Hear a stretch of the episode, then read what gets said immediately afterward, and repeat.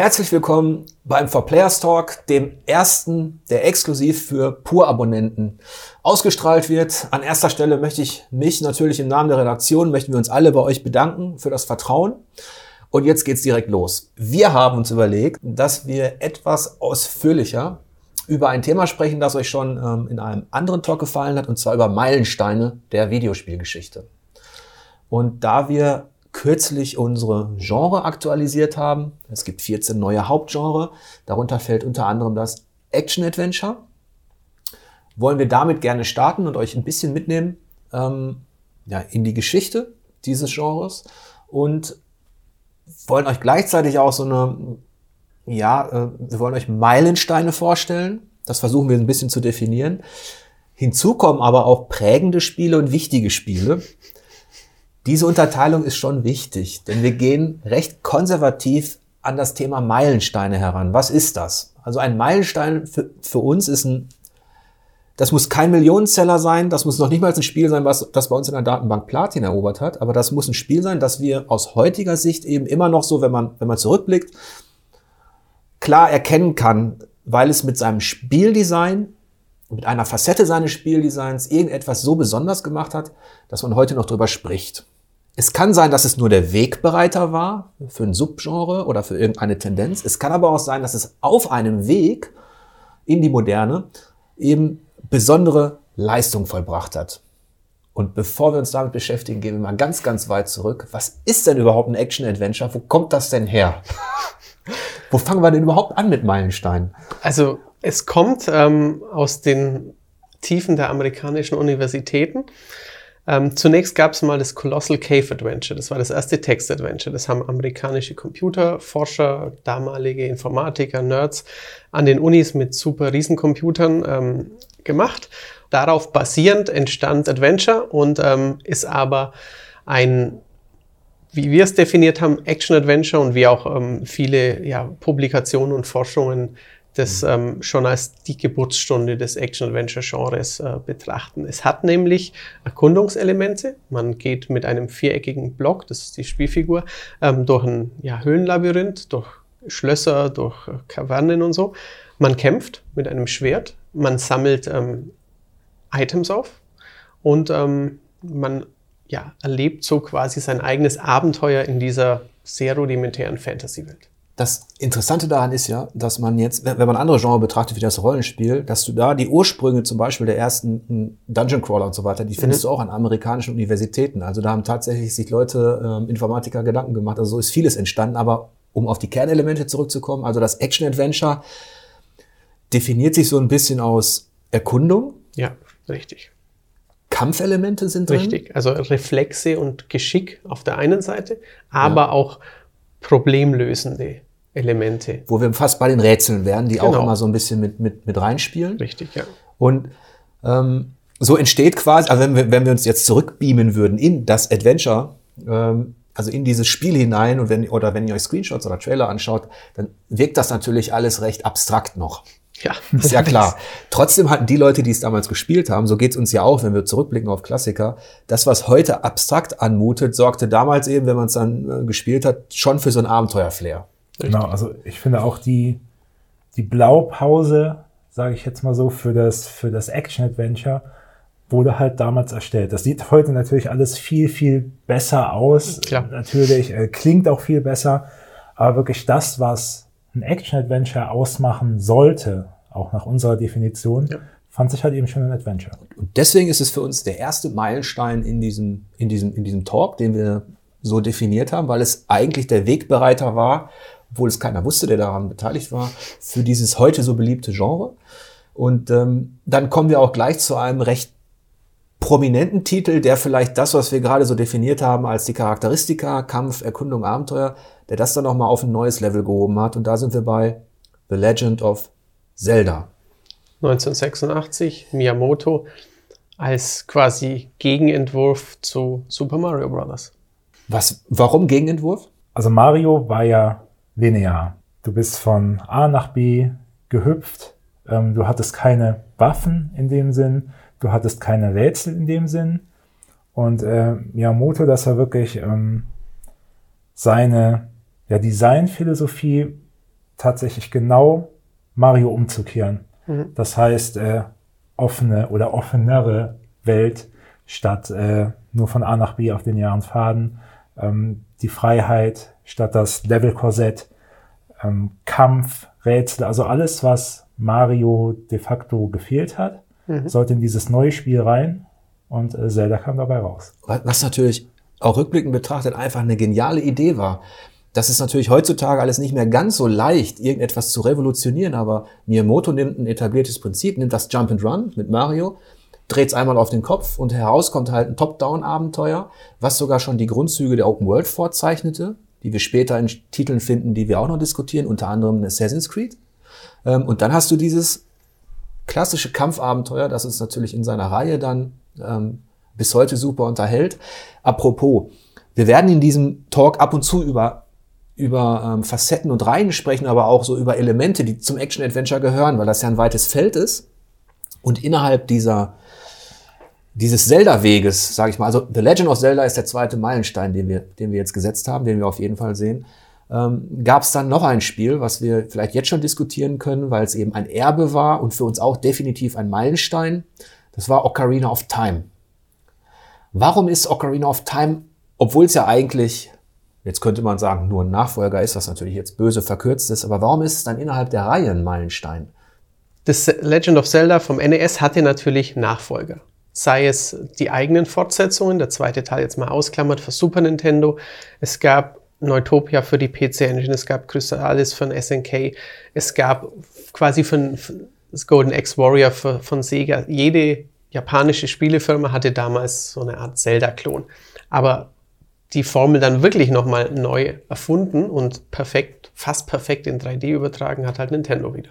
Ja, mit Ocarina of Time, wo man, genau. wo man sagen kann, wenn Kampferkundung und Kurs, gerade der Aspekt Kampf wurde da auf ein Niveau gebracht, mit Schwert, Schild, Block, Parry, dass man heute als, ja, als selbstverständlich annimmt, äh, gerade in der Dark Souls-Reihe, ähm, dass man so kämpft, dass man Gegner auch umtänzelt, dass man ausweichen kann. Aber Nintendo hat damals halt auch noch in, in einer neuen grafischen Dimension das Ganze auf ein neues Niveau gebracht, inklusive natürlich Rätsel, inklusive kreativer Pferd. Story-Elemente und Pferd. Open World-Erkundung, ja. bisschen mit drin. Also Ocarina of Time ist einer der Meilensteine, die bis heute auch noch, wenn man sie spielt, also wenn man es spielt, ist es, wirkt es immer noch aktuell in dem Sinne. Also man, man fühlt sich immer noch erinnert an Spielmechaniken, die etabliert sind in anderen Spielen. Und deswegen ist innerhalb der Reihe, um das mit Zelda abzuschließen, denn The Legend of Zelda Breath of the Wild oder auch die anderen, die dann noch gekommen sind, sind für uns dann wiederum keine Meilensteine. Okay. Ähm, es sind tolle Spiele dabei, es sind ähm, Awards dabei, aber das ist auch wiederum so, dass die nicht einzigartig genug waren innerhalb dieser Tradition, um als Meilenstein herauszuragen. Ja, also, ja. ja, zu einem Meilenstein gehört halt in gewisser Weise auch immer diese Pioniersarbeit, dass wirklich die Meilensteine etwas zuerst gemacht haben, auf dem andere Spiele dann aufbauen. Die können es teilweise dann sogar besser machen als die Meilensteine ja. an sich, aber trotzdem muss man halt immer im Hinterkopf behalten, ohne diese Grundlage der Meilensteine wären die, sag mal, die, die wertvollen Spiele ähm, gar nicht möglich gewesen. Und deswegen spielt auch ein Wind Waker, auch wenn jetzt auf den ersten Blick natürlich eine neue Facette da ist, durch Art Design oder durch Weltkonzeption, äh, ist es halt, ähm, sind da die, die relevanten Spielmechaniken waren schon da. Oder auch ein ähm, Majora's Mask. Ja. Ist ja auch ein radikaler Ansatz gewesen mit dem Dreitages-Zeitzyklus. Aber natürlich die grundlegende Mechanik war nochmal Ocarina of Time. Ja. Ähm, und Jetzt vielleicht noch wieder ein bisschen zurück, also in die Zeit von, äh, also in die 80er, zurück in die 80er. Ähm, versuchen wir mal andere Wege zu finden, auf denen es Meilensteine gibt. Und ähm, da gab es dann einen, der ebenfalls ein Subgenre etabliert hat, das war Metal Gear. Richtig. Sehr kurz nach The Legend of Zelda, ein Jahr ja. später, kam Hideo Kojima und hat Metal Gear gemacht. Also nicht Metal Gear Solid, sondern ein 2D Metal Gear, ähnliche Perspektive wie Zelda was kaum jemand kennt natürlich, ja. weil alle an Metal Gear Solid denken, aber die Grundstrukturen waren schon da. Genau. Und er hat halt eigentlich, also Kojima hat damals auch was Bekanntes genommen, würde ich sagen. Das ist das Actionspiel. Also du kannst in Metal Gear genauso schießen wie in, in anderen Actionspielen, aber da war halt eben dieser neue Ansatz, du sollst es eigentlich nicht machen. Ähm, du sollst dich verstecken, du sollst dich unauffällig verhalten, äh, irgendwie so durchkommen. Äh, hatte auch Rätselelemente. Schlüsselkarten, Inventar. Schlüsselkarten, genau, Inventar. Inventar. Das war schon deshalb ein, ein Meilenstein, weil es das vorher in dieser Form noch nicht gab. Das ist auch wieder der klassische Wegbereiter, der zu einem neuen Subgenre führte, das wir dann Stealth Action nannten irgendwann. Und innerhalb dieses, bleiben wir mal bei der, bei der Stealth Action und, und versuchen dem Weg mal zu folgen. Ähm, warum haben wir uns dann dazu entschieden, Metal Gear Solid auch als Meilenstein zu definieren? Weil äh, es steckt natürlich sehr, sehr, sehr viel vom ursprünglichen Metal Gear in Metal Gear Solid. Das meint man vielleicht auf den ersten Blick gar nicht so, aber es verhält sich ähnlich wie, wie bei Zelda. Äh, Ocarina of Time hat er einfach nochmal deutlich einen draufgesetzt mit dem Sprung in 3D. Und das ist ähm, Kojima mit Metal Gear Solid halt auch gelungen. Hinzu kommen natürlich noch diese wirklich ausgefallenen Ideen, was Bosskämpfe angeht. Äh, der Kampf gegen Psycho Mantis ist halt in Erinnerung geblieben, weil es einfach so, so ein enorm kreativer Ansatz war, auch die, die vierte Wand aufzubrechen. Das hatte halt eben das alte Metal Gear noch nicht. Das, das war die Blaupause eigentlich, das alte genau. Metal Gear. Und deswegen muss es ein Meilenstein sein, ja. weil es gezeigt hat, was möglich ist. Ja. Also was für Potenziale da sind. Und Metal Gear Solid, das ist ein guter Vergleich mit Ocarina of Time, ja. hat das dann wirklich auch ausgespielt. Ja, und auch nochmal, wie gesagt, nochmal eins draufgesetzt und nochmal perfektioniert. Plus und, cineastische Präsentation für damalige Verhältnisse. Ja, es gab natürlich auf, auf dem MSX gab es noch keine Sprachausgabe in den Codec-Gesprächen. Und, und wenn ich mich zurückerinnere, also gerade Ocarina of Time auf der einen Seite und auch Metal Gear Solid auf der anderen Seite, da weiß ich heute noch genau, wie wie man sich gefreut hat, als man es das erste Mal gespielt hat, wie besonders das auch war. Bei Ocarina of Time einfach die 3D-Welt im Vordergrund und dieses Kämpfen, dieses Gefühl der Freiheit, das war wirklich einfach cool. Äh, und bei Metal Gear eben dieses, dieses Flair, dieses, dieses Agentenflair. Äh, und dass man tatsächlich nicht, wie du es ja auch schon so oft beschrieben hast, ja. Äh, es geht nicht darum, dem jetzt eine Kugel in den Kopf zu jagen, du musst andere ja. Wege finden. Und das musste man erstmal verarbeiten. Also ich habe, glaube ich, auch schon mal in anderen Talks erzählt. Also mein Einstieg in Metal Gear Solid war eigentlich erst noch von Frust geprägt, weil ich es nicht verstanden habe, wie ich zu diesem blöden Aufzug kommen soll. Aber ich muss doch die Gegner irgendwie platt machen. Nee, muss ich halt nicht. Mhm. Ich muss denen aus dem Weg gehen oder mich von hinten ranschleichen und sie so ausschalten, aber nicht immer, wie man es sonst kannte von Actionspielen, einfach drauf und kloppen. Und das muss ich wirklich erstmal verinnerlichen. Aber als es dann soweit war, da hat man dann wirklich die Qualitäten zu schätzen gelernt von, von Metal Gear Solid. Also sorgen Meilensteine, vor allem diese Meilensteine, die in dieser Kategorie fast schon für jungfräuliche magische Momente. Ja. Weil wenn, wenn ich heute Spiele starte, egal wie hoch die Produktionsqualität ist, dann ist es natürlich sehr unwahrscheinlich, ja. dass man nochmal so ein Gefühl hat, äh, wie, worum geht's, was soll ich machen? Ähm, das ist ganz selten, ist natürlich auch logisch, weil so viel etabliert ist. Ähm, bleiben wir mal bei der Stealth Action. Dann haben wir uns natürlich überlegt, es wurde ein ganzes Genre begründet, spätestens mit Metal Gear Solid. Ähm, und viele Reihen sind entstanden. Tenshu kam zum Beispiel, ist, ist daraus entstanden. Ein Hitman äh, wäre ohne Metal Gear Solid nicht denkbar. Ein Splinter Cell ähm, und Thief, The Dark Project. Jetzt haben wir aber überlegt, okay, das sind viele, viele weitere kleine Aspekte. Und ein weiterer Meilenstein in dem Genre war dann für uns Thief, Dark Project und nicht Splinter Cell und nicht Tenshu und auch nicht Hitman. Und zwar, weil die Stealth-Action, die Kojima etabliert hat, in diesem Mittelalter-Szenario nochmal auf ein neues Niveau in Form der, sag ich mal, in Form des Spielens mit Licht und Dunkel zum Beispiel gebracht worden ist. Das klingt heute banal, dass man Fackeln ausschießt, damit es dunkel ist und damit ich mich im Schatten bewegen kann. Aber all diese Elemente waren damals auch noch verbunden mit einer, mit diesem anderen Kampfsystem. Du konntest ja kämpfen in, in, in Thief, ähnlich wie in, in Metal Gear, aber du musstest dich auch ganz schön zurückhalten. Ähm, die, die Ablenkungsmanöver und auch das Schleichen im Dunkeln wurde da nochmal auch technologisch auf dem PC natürlich dann auch auf ein, auf ein neues Niveau gebracht und hat dann auch mit seinen Mechaniken Splinter Cell zum Beispiel beeinflusst. Richtig. Und deswegen war für uns innerhalb der Stealth Action Thief eigentlich der letzte Meilenstein. Ja, weil Böse gesprochen kann man sagen, ähm, dass Splinter Cell eigentlich nur ein anderes Szenario und andere Skins sind. Natürlich wurden auch äh, Details wie, wie Steuerung und so weiter wurden verfeinert. Klar, aber du, andere Gadgets. Genau, aber du findest aber in, in Splinter Cell einfach so viel, was äh, Thief eingeführt hat. Ich meine, in, in Splinter Cell besteht eine Hauptaufgabe darin, die, die Lichter auszuschießen, damit du im Dunkeln bist. Was halt früher die, die Fackeln waren, sind jetzt halt Glühbirnen gewesen. Und ähm, die Parallelen sind da wirklich äh, kaum zu übersehen. Und es, deswegen ist Splinter Cell auf jeden Fall ein, ein, prägendes Spiel, eine prägende Serie, die sich dann natürlich auch noch ein bisschen Richtung Action bewegt hat zumindest. Ähm, und interessant ist auch dieses Ping-Pong zwischen etablierten, ähm, ja, etablierten Reihen innerhalb eines Subgenres, wie jetzt Ping-Pong zwischen Metal Gear und Splinter Cell. Dieses, man hatte eine gewisse Zeit zumindest das Gefühl, dass die sich gegenseitig beeinflussen, auch gucken, was die so machen, so ein bisschen zumindest.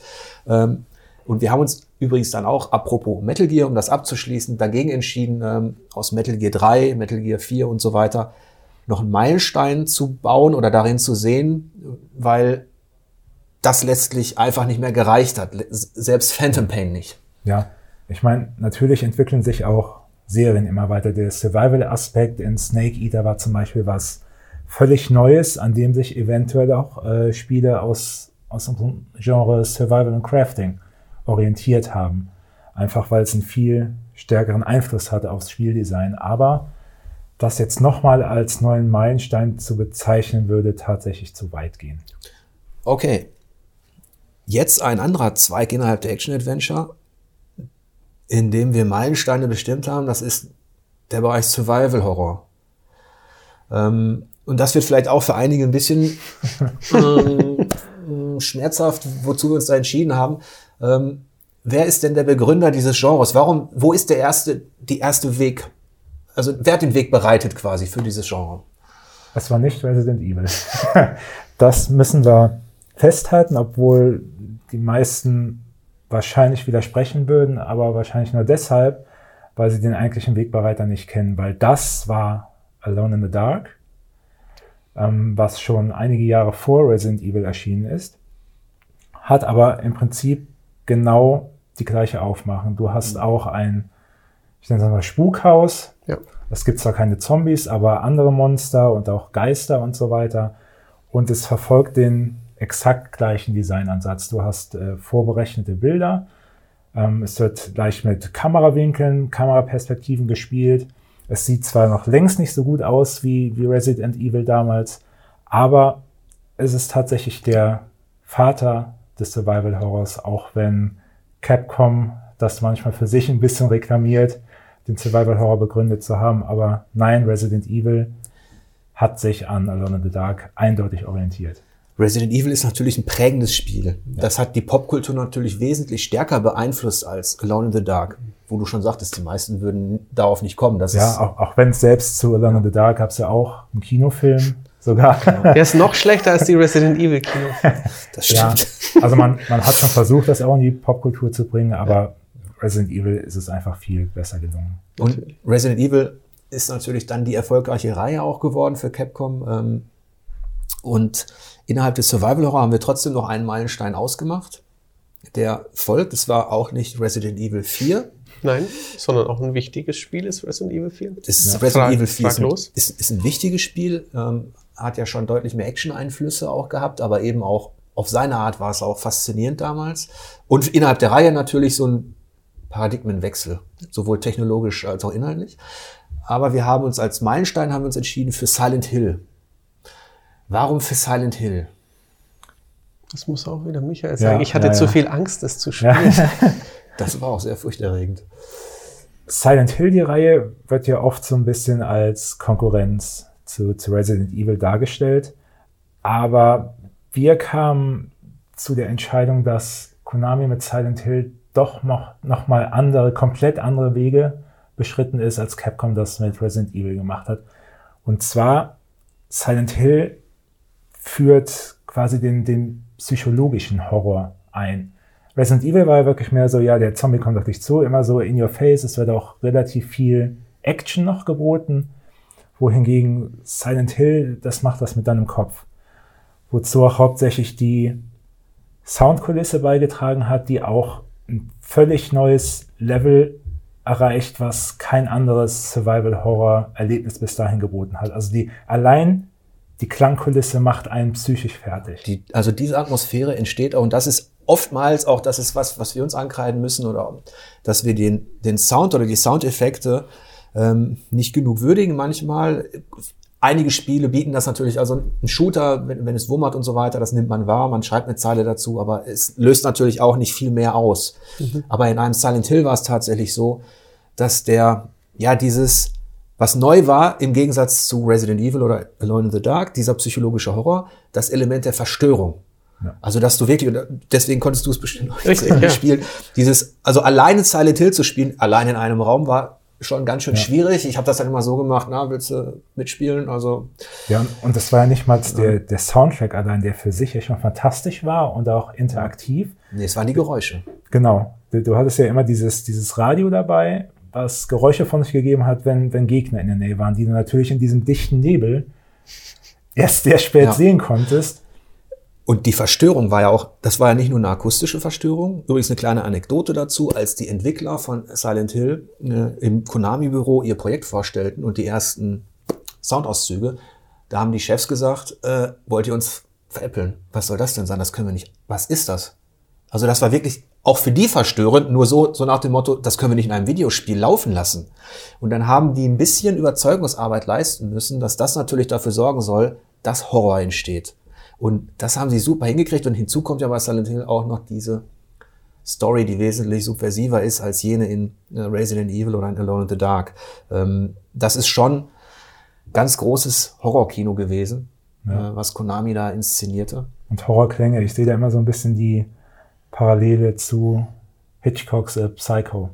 Da war ja auch die, die Duschszene, die auch nur mit dieser extrem schrägen ja. Mhm. disharmonischen Musik funktioniert hat, die du dir äh, unabhängig von dem Film, kannst du die kaum ertragen. Aber im Film sorgt sie halt eben für, für diesen Horror und du siehst viel mehr in deinem Kopf, als mhm. wirklich auf dem Bildschirm passiert. Und daraus ist ja auch, ja, Survival Horror ist ja für sich ein Subgenre, aber daraus ist auch was entstanden, was in Richtung geht, also dieser typische japanische Horror. Da gab es einige ähm, äh, Serien, wie zum Beispiel auch ein Fatal Frame, die, die dann ja ähm, Project Zero in, in, in Europa, die den Horror dann auch so weit getrieben haben, dass, du, dass der quasi in dein Gesicht gesprungen ist, in dem du mit der Kamera daran musstest so nah. Richtig. Also sie haben, die, die Entwickler haben dem Spieler die Waffe weggenommen, quasi. Also man war prinzipiell schutzlos und man konnte diese Spukgestalten nur, nur abwehren, zurückstoßen, schwächen, wenn man sie halt auf Kamera gebannt und hat. Und je näher man rangegangen ist,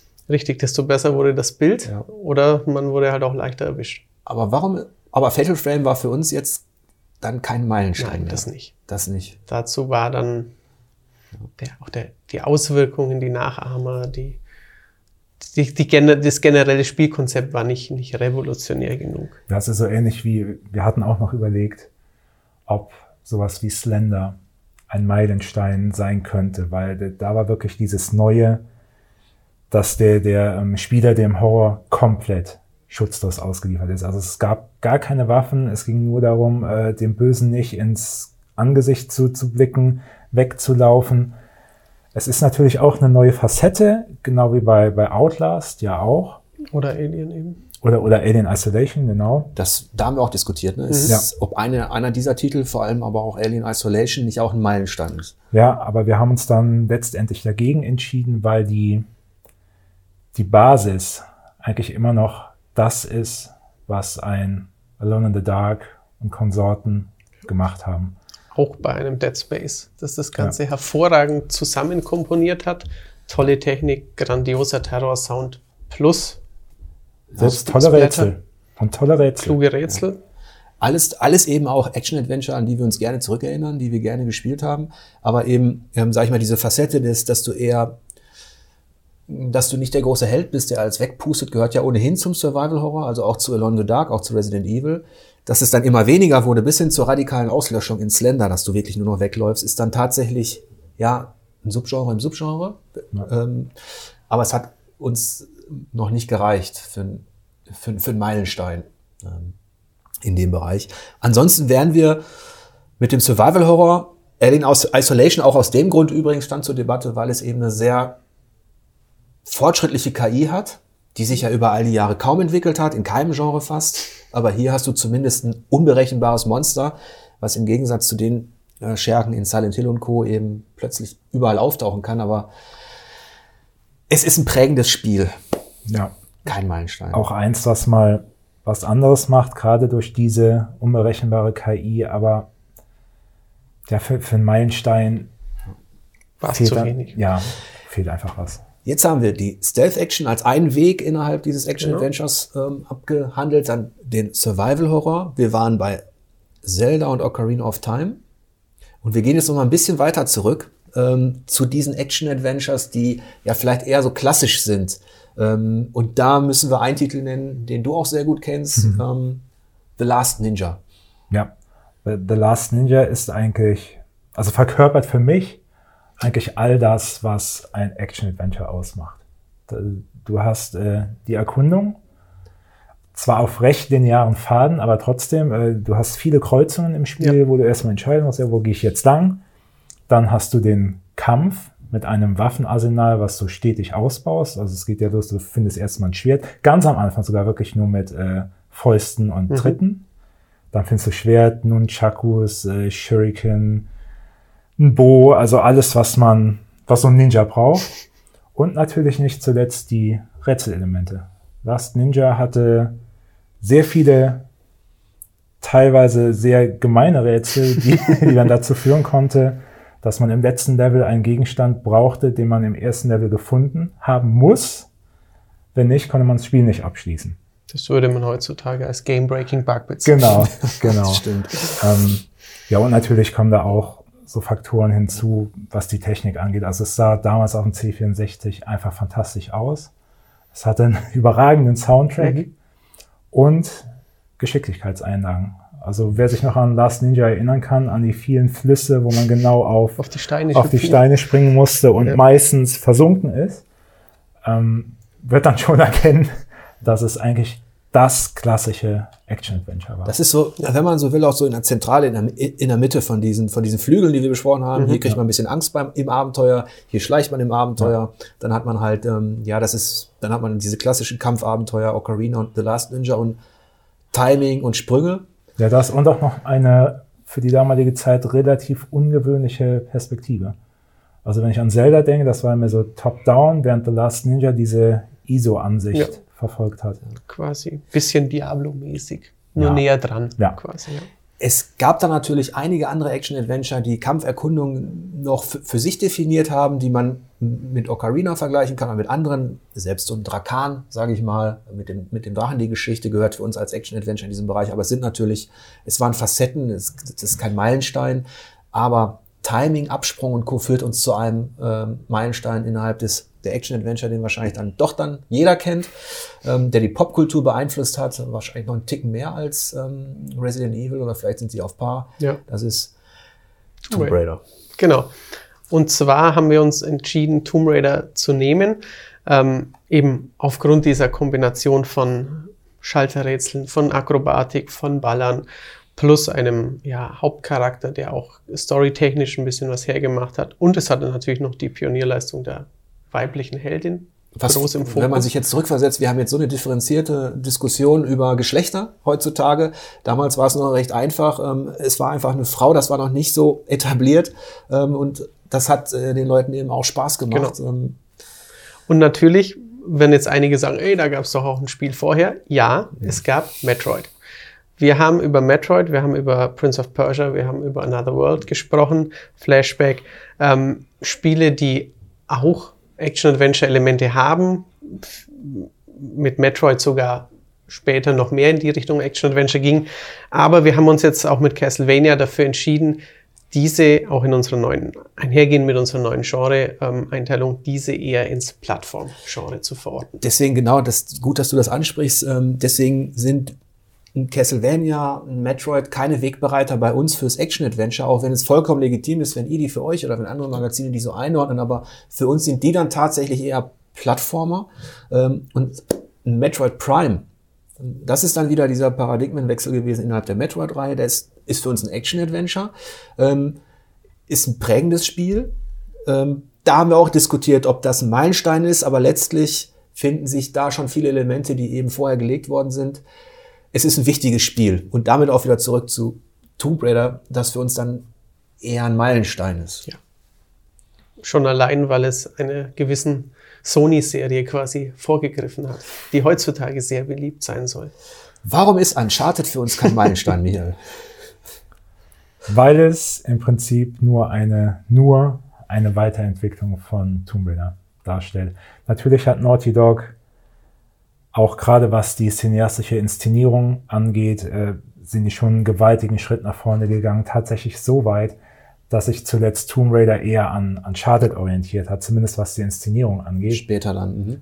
Aber ähm, was die grundlegende Mechanik angeht, ist Uncharted, böse gesprochen, nichts anderes als ein modernes Tomb Raider in einem sogar vergleichbaren Szenario. Und, und wir bleiben da auch relativ konsequent, weil genauso schmerzhaft wie es war, dass wir in Resident Evil ja. nicht als Meilenstein bezeichnen, weil da ein Alone in the Dark war, geht es uns hier dann ähnlich. Ja. Also, und das hat dann auch gar nichts mehr mit Bewertungen zu tun oder so. Ähm, das ist einfach ähm, eher eine spielkulturelle Einordnung, die wir hier ja. betreiben.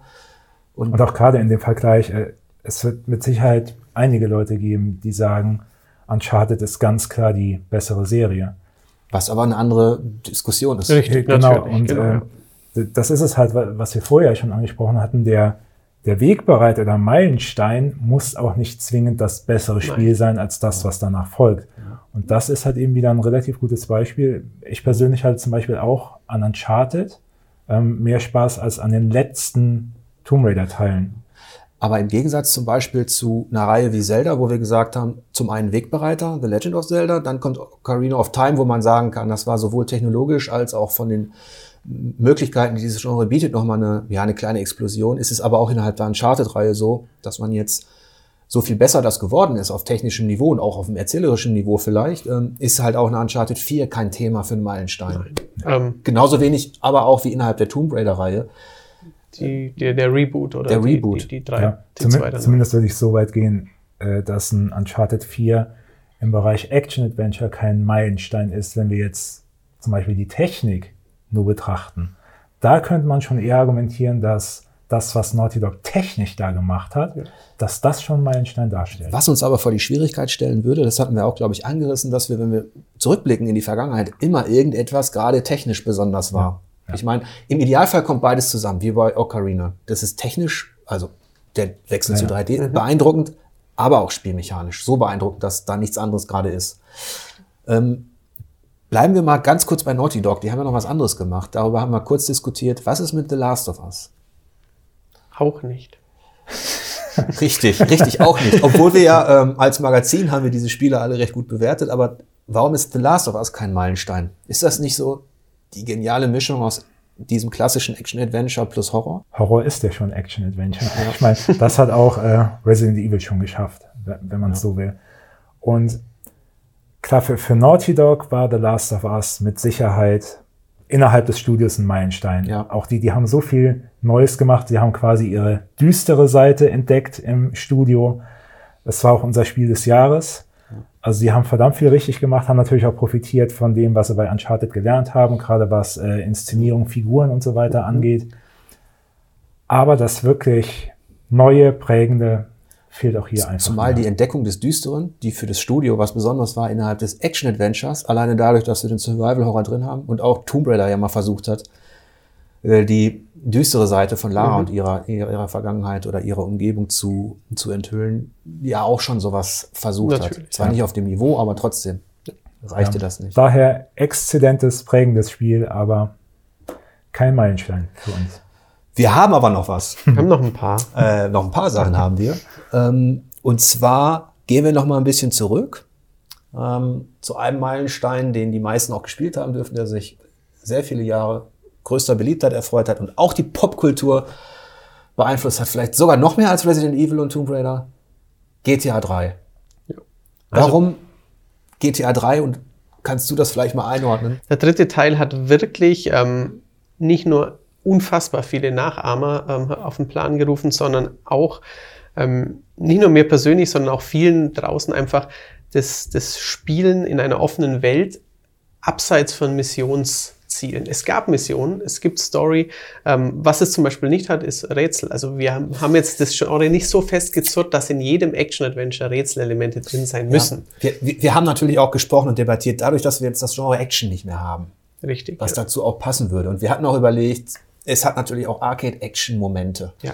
Gang Gangsterfilm zum Spielen ja. ist es ja quasi. Ja, genau. Bisschen, ähm, ja.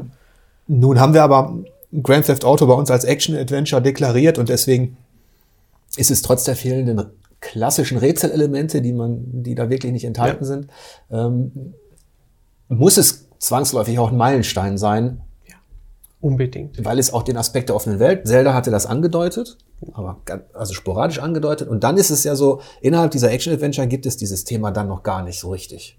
Und dann kommt halt GTA 3. Richtig, mit dieser Welt, wo man einfach Natürlich hatte einiges ähm, moralisch fragwürdige Aspekte, dass man einfach rumgefahren ist, Passanten überfahren konnte und Prostituierte erschießen konnte in dieser Gangsterwelt.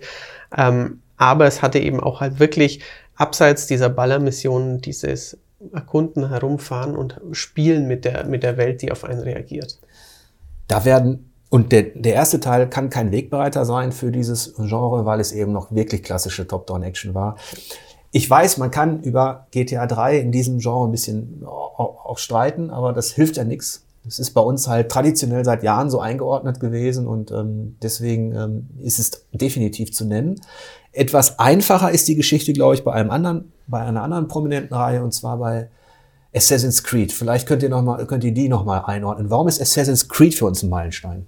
Assassin's Creed hat auf jeden Fall die offene Welt in Videospielen geprägt, wie wir sie jetzt und heute noch kennen. Ja.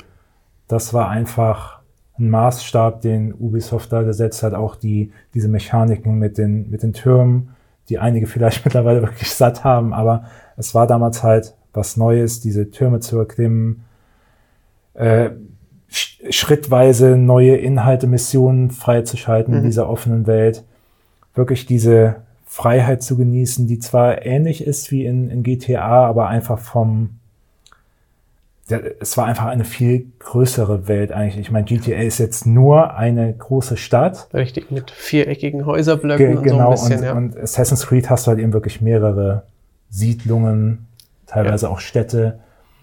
Und ähm, ein weiterer Aspekt ist auch noch, auch wenn Hitman das schon angedeutet hat, aber auch dieses Verstecken in der Menge. Dass es nicht mehr dieses Stealth ist, immer nur in der Dunkelheit, im Schatten, sondern wirklich Du bist bei helllichtem Tage mhm. in einer Menschenmasse und nutzt die als Versteck. Genau. Das war auch so ein Aspekt, den, den Ubisoft auf jeden Richtig. Fall vorangetrieben hat mit Assassin's Creed und natürlich noch die Kombination aus Akrobatik. Richtig, sie haben auch noch Prince of Persia mit reingeflochten. Genau. Quasi. Ja, auf eine sehr flüssige Art. Also das ist ja auch so, man ist aus den 80er Jahren kannte man halt wirklich diesen, diesen hohen Anspruch, diesen, der wichtige getimte Absprung, mhm. sonst, sonst Ende Gelände. Und in Assassin's Creed hast du diese elegante Akrobatik, die dich eher in einen Flow bringt. Ja, nicht unbedingt anspruchsvoll, ja. aber halt der Flow war da.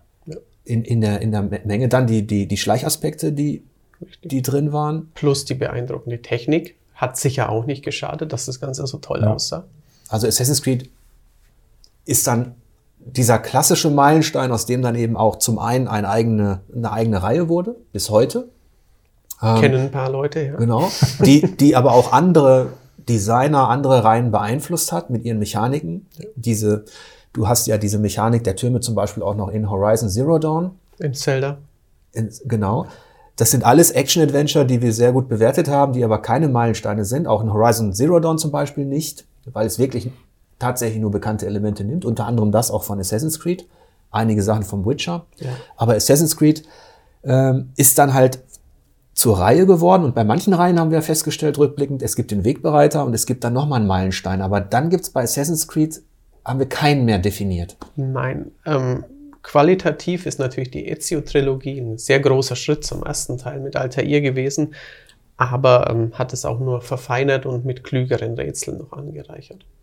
Er hat auch die, die letzten Schritte, die jetzt mit Origins Richtig, dazu ja. kamen, wo, wo es dann doch noch stärker sich ans Rollenspiel, ja. äh, zum Rollenspiel tendiert hat, war für uns jetzt nicht genug zu sagen, äh, das ist jetzt ein neuer, neuer Meilenstein. Nein. Das bringt die Reihe vielleicht voran. Richtig, aber sie bedient sich ja wieder nur bei Rollenspielen. Genau. Also. Bevor wir noch auf ein, auf zwei wichtige, vielleicht exotische Meilensteine eingehen, mhm. ähm, Vielleicht noch mal ein paar Sätze zu Titeln, die auch Action-Adventure waren, mit denen viele Leute ähm, tolle Erinnerungen verbinden und wir hohe Wertungen, die aber letztlich keine Meilensteine sind und hier jetzt auch noch nicht genannt worden sind. Unter anderem Batman Arkham Asylum zum Beispiel. Auch technisch top. Da ist auch alles drin. Ne? Spannende Story, Detektiv, Akrobatik mit, Welt. mit genau, Kampf, sehr gutes Kampfsystem. Ja, also quasi schon ein, ein Beat'em-up würdiges Kampfsystem. Also, Ja. aber halt All das, was da drin ist, so, so super das zusammengefasst ist, haben wir schon, also es ist kein Meilenstein für uns. Wir haben auch über Riddick haben wir gesprochen. Chronicles of Riddick, auch eine perfekte Symbiose eigentlich, auf einem technisch hohen Niveau damals. Ähm, super unterhaltsam, aber all diese Elemente gab es entweder schon oder wurden, es, es, es stand nichts Neues daraus. Metroid Prime hattest du auch noch mehrfach. Das tat mir weh. Metroid Prime, jetzt, ich sag noch mal, es wäre fast ein Meilenstein. Es ist, es, es ist ein Meilenstein. Es ist, es ist nein, aber ähm, das habe ich noch erwähnt, das stimmt. Ähm, Weil Metroid auch ein gutes Beispiel dafür ist, was wir auch bei ähm, Castlevania festgestellt haben. Also, dass sich äh, Spiele in Genres auch entwickeln können und auch in andere Genres überschwappen können. Äh, Castlevania ist für uns nach der Defi De Definition eher ein Plattformer, aber wenn wir jetzt an Lords of Shadow denken, ist das ein klassisches Action-Adventure. mit tollen Bosskämpfen, tollen Kampfsystemen, aber eben auch kein Meilenstein. Aber diese Evolution innerhalb der Reihen, die haben wir jetzt schon oft beobachtet, ähm, Metroid, Castlevania und Co. Ähm, was wir auch oft beobachtet haben, und damit kommen wir zu zwei exotischen Meilensteinen, die gar nicht so innerhalb des Action-Adventures vielleicht diesen Weg gegangen sind, wo man sagen kann, die Wurzel liegt da. 1986 bei The Legend of Zelda. Ähm, die aber auch aus Japan kommen. Und ihr habt sicherlich gemerkt, viele der Titel, die wir jetzt genannt haben, viele der Meilensteine stammen von japanischen Studios. Das ist schon beeindruckend. Und jetzt kommen noch zwei. Ein Action-Adventure, das wir noch nicht genannt haben, ist dein Lieblingsspiel gewesen in dem letzten Jahr. Und zwar Letztes Jahr kam Shenmue 3 und Shenmue ähm, Dezember 99 war schon ein Meilenstein. Selbst wenn es nicht so viele Leute gespielt haben, weil die Konsole sich schlecht verkaufte. Also es war technisch unfassbar gut damals. Aber auch das würde ja noch nicht reichen. Es hat ähm, eine, eine, eine Welt einem dargeboten, die man auch schon Ansätze von offener Welt. Genau, Zumindest. richtig. Und die man in einer bis daher nicht gekannten äh, Detailtreue erkunden konnte, wo man alte also es hat auch noch den Alltag ähm, Das in ein das Spiel frische, frische Neue. eingebunden. Genau. Also das, das normale Leben eines heranwachsenden 18-Jährigen, Das Ja, Leben auch als mal- Abenteuer. Der auch mal Gabelstapler also, der auch mal arbeiten musste und der, der abends ins Bett musste. Aber es war, fühlte sich an wie ein Abenteuer. Also sonst war das Abenteuer klassisch. Der Kampf irgendwo in düsteren Höhlen oder gegen Monster. Okay, weiß ich Bescheid. Aber das Leben, der Alltag als Abenteuer oder dieser Wunsch, mein Gott, man wacht morgens auf, kann Karate oder irgendwas und kann noch die Welt retten, so ein bisschen. Und damals, als es rauskam, wussten wir auch nicht, wie wir es einordnen sollen. Wir haben es Lebenssimulation, habe ich es mal genannt, aber wenn man die Aspekte nimmt, steckt da halt alles drin, was für uns ein Abenteuer, ein Action-Adventure ausmacht. Und es hat keine Wurzel eigentlich, wo wir sagen können, Shenmue lässt sich zurück, also das erste Shenmue ist für uns ein Meilenstein, Ja. lässt sich zurückführen auf XYZ. Du hast vieles drin. Richtig, also Yu Suzuki wollte Virtua Fighter RPG machen. Das war die Ausgangsbasis. Das ist auch ein schönes, äh, schöner Wortmix eigentlich. Ja. Also da stecken natürlich auch Rollenspielelemente drin. Letztlich schlüpfst du ja in eine Rolle. Und wir hatten schon oft in der Diskussion über Meilensteine des Action-Adventures oder überhaupt dieses, dass die gar nicht so weit weg sind, manchmal von Rollenspielen. Also selbst The Legend of Zelda ist für einige eins, wo wir jetzt aber eine Trennlinie gezogen haben. Horizon Zero Dawn hatten Ja. wir genannt. Richtig. Ja, und nicht zu vergessen, dass in Shenmue auch wirklich sehr viele neue Dinge drin waren. Also Shenmue hat eigentlich die Reaktionstests, diese Quicktime Reactions, also salonfähig gemacht, die man unter anderem auch in Resident Evil 4 dann vorgefunden hat. In Dutzenden. Shenmue Ja. war auch eigentlich damals schon gegen den Trend und hat Spielerlebnis entschleunigt.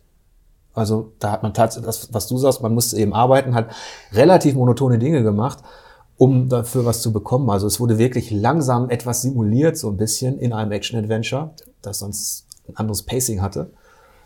Und ein anderes Action-Adventure, was vielleicht, ja, was man im weitesten Sinne vergleichen kann, was auch eine offene Welt hatte mit einem Abenteuer, äh, ähm, mit einer Terra Incognita zumindest, war äh, Outcast. Das hätte, da haben wir uns letztlich dagegen entschieden. Outcast war seinerzeit mit der Voxel Engine und mit der fremden Sprache, die man erlernen konnte, mit den Rätseln, die eher darauf zielten, dass man eine andere Kultur entdeckt, Action-Elemente waren drin. Ähm, man wusste nicht, wo man war, wo man gelandet ist. Hat auch super Aspekte gehabt, aber letztlich haben wir uns auch nicht dafür entschieden, dass das ein Meilenstein ist, sondern ein besonderer Vertreter, ein prägendes Action-Adventure, was bis heute viele Leute mögen, seitdem sie spielen das Remake. Übrigens auch, was wir vorhin noch nicht angesprochen haben, auch God of War nennen wir nicht. Richtig. Auch God of War hat. Ähm, Das erklär du mal den Leuten. God of War hat, hat zweimal ähm, eigentlich besonders beeindruckt mit dem ersten God of War. Hat ähm, auch einige Nachahmer gefunden, gerade so Lizenzspielchen, Ghost Rider, Green Lantern in die Richtung. Das hat beeinflusst, ja. Genau. Stark. Ähm, hat auch die Elemente, es hat wirklich klassische Rätsel zwischen den vielen, vielen, vielen Kämpfen. Es hat ähm, das Suchen, das Erkunden aus einer anderen Perspektive halt. Aber ja, wir haben uns schweren Herzens dafür entschieden, dass es nur eine bekannte Sache sehr, sehr gut macht. Wahrscheinlich, wenn dieses God of War fünf bis zehn Jahre früher gekommen wäre. Ja, dann Das lässt sich jetzt so leicht sagen, aber es wirkte in seiner Zeit halt jetzt auch nicht wie etwas ganz Besonderes. Es Spieldesign war, es war super. besonders gut, aber Ja. eben nicht. Qualität war hervorragend, aber ähm, man hätte jetzt auch andere Titel nennen können, die Ähnliches schon gemacht haben. Nur nicht auf diesem enormen Niveau. Ja, ne? Das ist so ein Sony-Problem mitunter. Also wenn, wenn wir jetzt in unserer Liste Uncharted, The Last Luxus, of Us. ein Luxusproblem, aber wenn, wenn du quasi, das so ja. betrachtest, wenn das die zwei, wenn Horizon Uncharted. Uncharted nimmt, Horizon, Ja. ähm, das stimmt schon. Ich bin euch noch einen exotischen Meilenstein So, schuldig. sollen wir schon mal rausgehen? Ich bin euch noch einen exotischen Meilenstein aus Japan schuldig, der auch ein Action-Adventure als Action-Adventure definiert ist, und zwar Shadow of the Colossus. Das sehe ich ähnlich, was dieses, ich kann es nicht sofort einordnen angeht, diese Überraschung zumindest. Was habe ich denn da vor mir? Sehe ich das ähnlich wie bei Shenmue. Ähm, ich konnte Shadow of the Colossus oder viele konnten dieses Prinzip zunächst nicht einordnen. Da hast du eben auch das Problem, es gibt den Wegbereiter nicht. Denn Ico vom selben Team, war auch ein Action-Adventure, hat richtig Spaß gemacht, ähm, war jetzt spielmechanisch noch ein bisschen was anderes. Ja. Ähm, und hatte auch eigentlich die klassischeren Elemente. Richtig. Nur weil es beides dieses entsättigten Farbenlook hat und diese Ja. leere Welt. Aber bei Shadow of the Colossus ist es eben, ist das Herausragende eben, dass es komplett auch gegen den Trend zum einen diese Reduzierung auf das Wesentliche. Man hat ein Pferd, ein Schwert und los geht's. Und das quasi das Rätselelement letztlich auch die technische Innovation darstellte. Also, dass diese Kolosse als Level im Level konzipiert waren, was wirklich innovativ war, auch auf einer Konsole. Und dass man dann noch quasi das als Rätsel aufgebaut hat, wo ich mich fragen musste, wie besiege ich das Viech? Richtig. Es gab ein paar, wo man wirklich. Ja. Ja, beziehungsweise, wie komme ich erstmal ans Viech ran? Das sind natürlich weiche Faktoren, sind die, die, die aber auch schon so ein bisschen reinspielten bei Silent Hill. Silent Hill war die Verstörung über Akustik. Also weicher Faktor heißt, dass es sich emotional auswirkt beim Spielen. Und das ist, ähm, wenn ich an Shadow of the Colossus zurückdenke, ähm, diese, es gab schon immer Melancholie in Videospielen, es gab schon immer Pathos in Videospielen, aber Shadow of the Colossus hat das für mich nochmal, also auf der Storytelling-Ebene, nochmal wirklich auf ein Niveau gebracht, was ich bis dahin nicht Auch, auch das Gefühl von Schuld. Genau, also dieses war schlechte schon, Gewissen im Kampf dann auch. Ähm, ja, da sind wir bei Shadow of the Colossus gelandet. Und jetzt könnten wir natürlich noch eine Stunde weiter reden. Aber wir haben uns zum einen dazu entschieden, dass aktuelle Action-Adventure, wie gerade Death Stranding, Action-Adventure, davor das Jahr Red Dead Redemption, Ja. in der Tradition allerdings auch von, zum Beispiel von GTA, ähm, Action-Adventure, dass wir für die Bestimmung eines Meilensteins erstmal noch ein paar Jahre warten wollen, bei diesen aktuellen Tendenzen und ähm, dass wir lediglich noch auf einen, ja, auf einen Exoten kurz eingehen, der bei uns auch als Action-Adventure platziert ist. Und das ist Journey. Da kann man aber auch drüber streiten. Man kann Journey als reines Adventure einordnen. Ja. Da fehlen dir dann natürlich letztlich die, äh, vielleicht die Rätselelemente, aber es ist für uns deshalb eher ein Action-Adventure gewesen als ein Adventure, weil du ja in aktiver Bewegung bist die ganze Zeit über und durchaus akrobatische Herausforderungen in dem Sinne hast.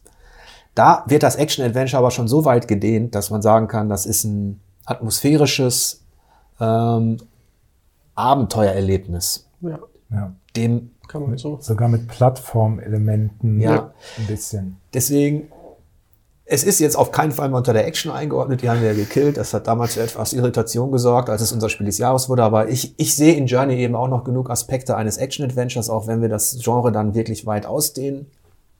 Und dann ist es auch ein Meilenstein, weil es eine ganz andere Form von Erlebnis in den, in den Vordergrund gerückt hat, die jetzt ja wieder ein bisschen beeinflusst auch. Natürlich, es gibt viele Indie-Spiele, die ohne Ja. Journey nicht entstanden wären. Ja, nehmen wir auch zum Beispiel aktuellen Rhyme, was klassischer ist in Sachen, in Sachen Rätseldesign jetzt, aber was auch solche Elemente hat.